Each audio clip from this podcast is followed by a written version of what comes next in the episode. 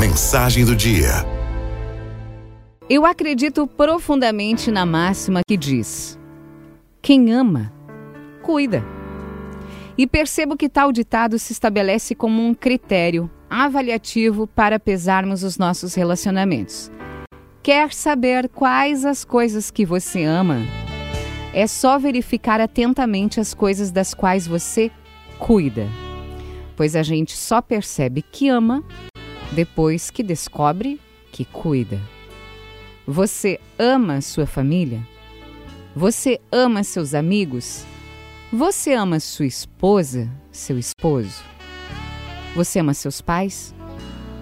Você cuida deles? Quanto tempo você gasta com eles? Ou seu amor é apenas um vago sentimento que não muda em nada a vida dos que lhe são caros? Amor sempre implica atitude. Não existe amor estático, parado, só de palavras, porque quem ama incomoda. Amar é buscar o outro, é se preocupar com ele, é gastar tempo com a pessoa e por causa da pessoa. Amar é ter a coragem de se expor pelo outro. Eu não acredito naqueles que dizem nos amar, mas não fazem nada. Não fazem nada para que a nossa vida se torne melhor. Quem ama sempre dá um jeito, arranja tempo, liga, manda mensagem, se encontra, se envolve, enfim, se faz presença. Não se constroem grandes relacionamentos por meio de cursos de correspondência. Para que os laços se aprofundem, é preciso gastar tempo ao lado do outro. Deus nos livre de relacionamentos superficiais nos quais o que impera é a representatividade e o cuidado é ausente, não existe.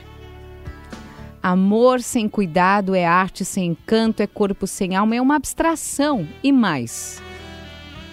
Deixa eu fazer essa pergunta: será que nós nos amamos?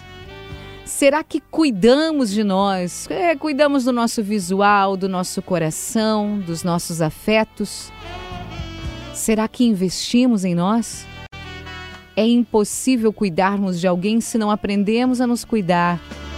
E também, por vezes, teremos que aprender a nos deixar cuidar pelos outros, pois, do contrário, correremos o risco de morrer isolados na nossa própria resistência.